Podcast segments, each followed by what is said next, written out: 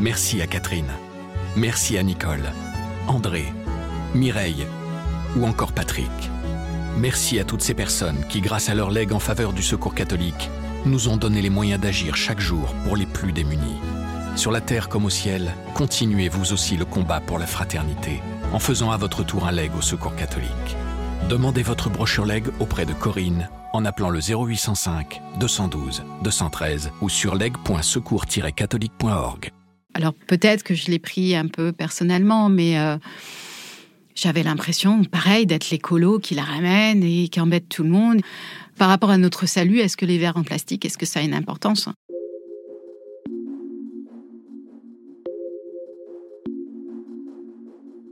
La COP25, réunion de l'ONU sur le climat, a eu lieu ce mois de décembre à Madrid.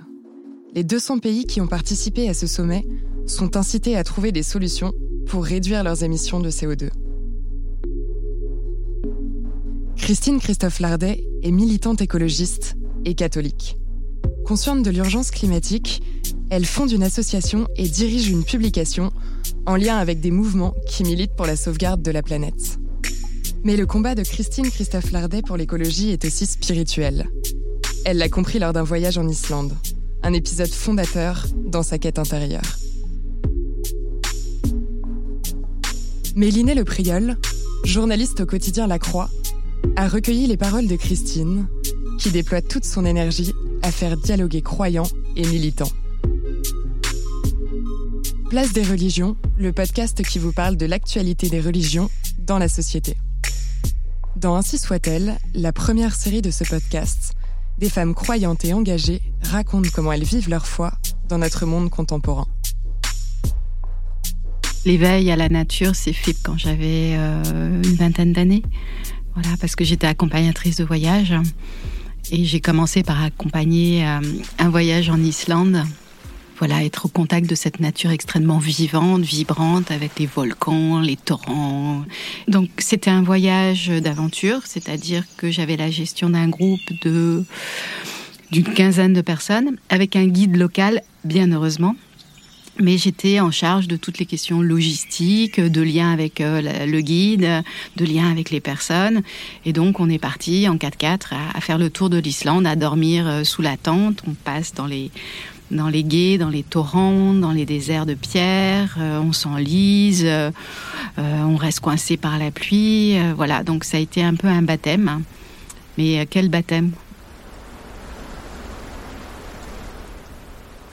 Effectivement, il y avait une parole de Dieu qui s'exprimait là. Juste la fulgurance de voir que cet aigle qui passe dans l'azur du ciel, qui est vraiment un azur immaculé comme ça au sommet de la montagne, et qui fend ça, et qui on entend ce bruit, et ça me traverse complètement. Et là, il y a quelque chose qui s'ouvre, c'est une faille de lumière, et, et là, oui, des fois j'ai pu dire, là j'ai entendu Dieu qui me parlait, quoi. Il y a eu aussi des rencontres, notamment euh, quelqu'un qui me guide euh, de façon profonde et, continue, c'est euh, François d'Assise. J'ai fait deux pèlerinages à Assise. Et le premier m'a amené au voilà au tombeau de François. Et là il s'est passé un truc comme ça pouvait m'arriver en nature. J'ai fondu en larmes et, j'ai pleuré pendant des heures. Et je lui ai posé des questions et euh, les réponses se sont formalisées en parlant du nécessaire engagement pour tout le vivant et de tout ce que j'avais en moi. Voilà, il n'y avait pas d'autre chose à faire que ça. Donc ça, ça a été euh, vraiment un appel très très fort, une ouverture de conscience et puis un contrat qui s'est passé, euh, je sais pas, d'âme à âme ou, de personne à personne.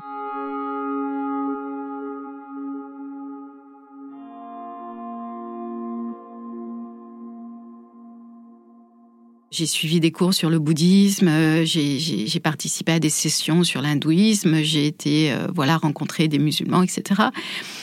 Et c'est là qu'a pris naissance aussi euh, l'idée que dans chaque tradition spirituelle, il y a un ferment, il y a, une sagesse, il y a un support, il y a un enracinement fondamental sur ces questions-là.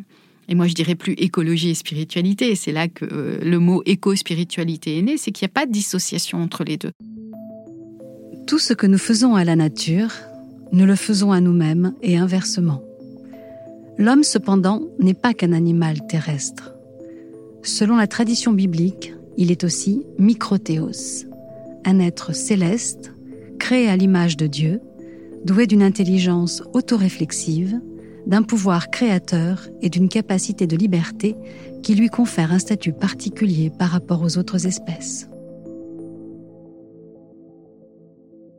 Il y a eu le co-cheminement avec Michel Maxime Heger, qui a été très précurseur et très, euh, comment je dirais, euh, ouvreur de voix sur ces questions euh, d'éco-spiritualité. Et avec qui on voilà il, est un, peu beaucoup mon guide sur ces questions-là parce que lui il a une approche théologique un fondement théologique que moi je n'ai pas et à la lecture des ouvrages aussi dont je vous ai parlé, euh, je me suis dit, mais ça existe de toute façon, il n'y a pas que moi qui le dis. Enfin, euh, euh, il y a des, gens très bien qui, qui, portent cette vision, qui l'incarnent. Et du coup, à la sortie des Assises chrétiennes de l'écologie en 2011, bah, on, s'est retrouvés à, plusieurs et j'ai dit, mais on en fait quoi de ça, de cette force vitale chez les chrétiens? On en fait quoi? Et du coup, aider Chrétiens unis pour la terre. Voilà.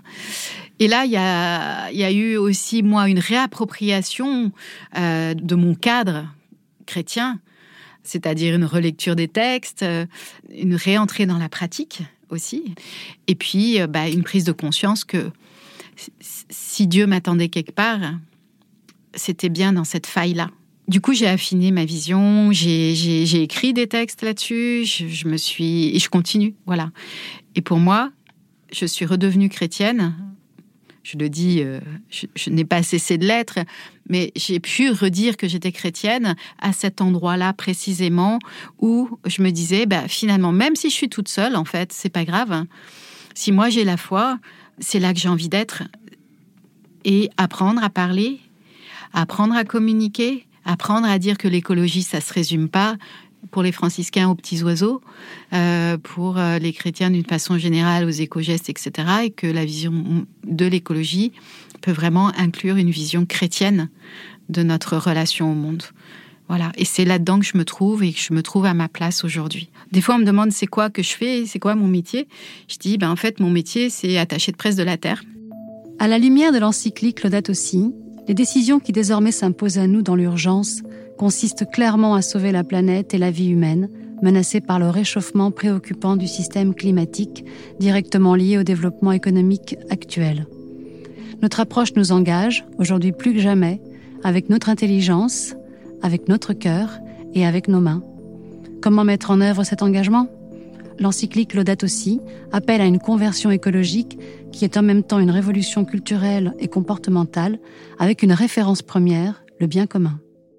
Un ouvrage fondamental a été euh, vraiment l'encyclique du pape qui est paru en 2015, qui s'appelle Laudato Si. Et Laudato Si, c'est les premières phrases du cantique des créatures de François d'Assise. Laudate aussi, mi Signore, per tutte le pour toutes les créatures, en particulier euh, Frère Soleil, etc., qui est à la création qu'a écrit Saint François à la fin de sa vie et qu'a repris le pape pour euh, mettre euh, en titre de son formidable ouvrage qui nous parle de tous les aspects de l'écologie qu'il appelle l'écologie intégrale. On n'a pas cité ce mot d'écologie intégrale, mais c'est très important. C'est-à-dire que c'est pas une écologie exclusive. C'est une écologie un qui concerne tout le monde. Et quand l'encyclique Laudato aussi est paru, euh... voilà, il y a eu un grand éclat de joie, quoi. Ça a été euh,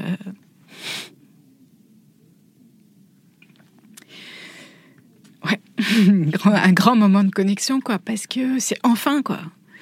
Enfin, et c'est le pape qui le dit, c'est pas moi, quoi. Et euh, Sœur Notre Mère la Terre, eh ben aujourd'hui, je peux le dire sans avoir la bouche qui vrille, en, euh, ayant peur du regard de, la communauté chrétienne sur euh, le fait que je sois j'emploie des mots issus du paganisme ou je sais pas quoi. Et donc ça a été une grosse consolation.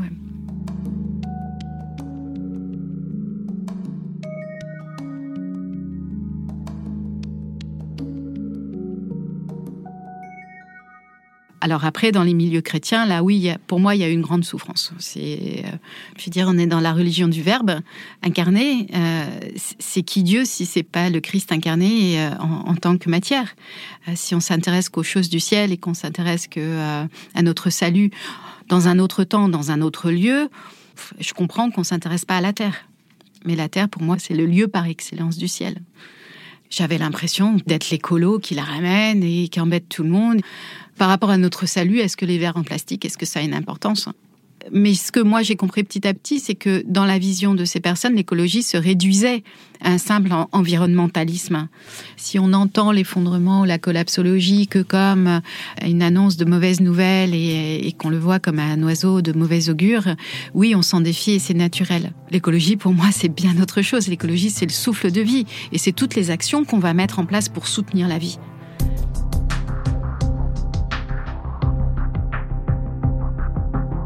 Pour en savoir davantage sur les liens entre écologie et spiritualité, retrouvez une sélection d'articles de La Croix dans le texte de description qui accompagne cet épisode. Ainsi soit-elle, la première série du podcast Place des religions. À écouter toutes les deux semaines sur l'ensemble des plateformes, le site et l'appli La Croix. Si vous souhaitez réagir, n'hésitez pas à nous écrire aussi à l'adresse indiquée dans le descriptif de ce podcast.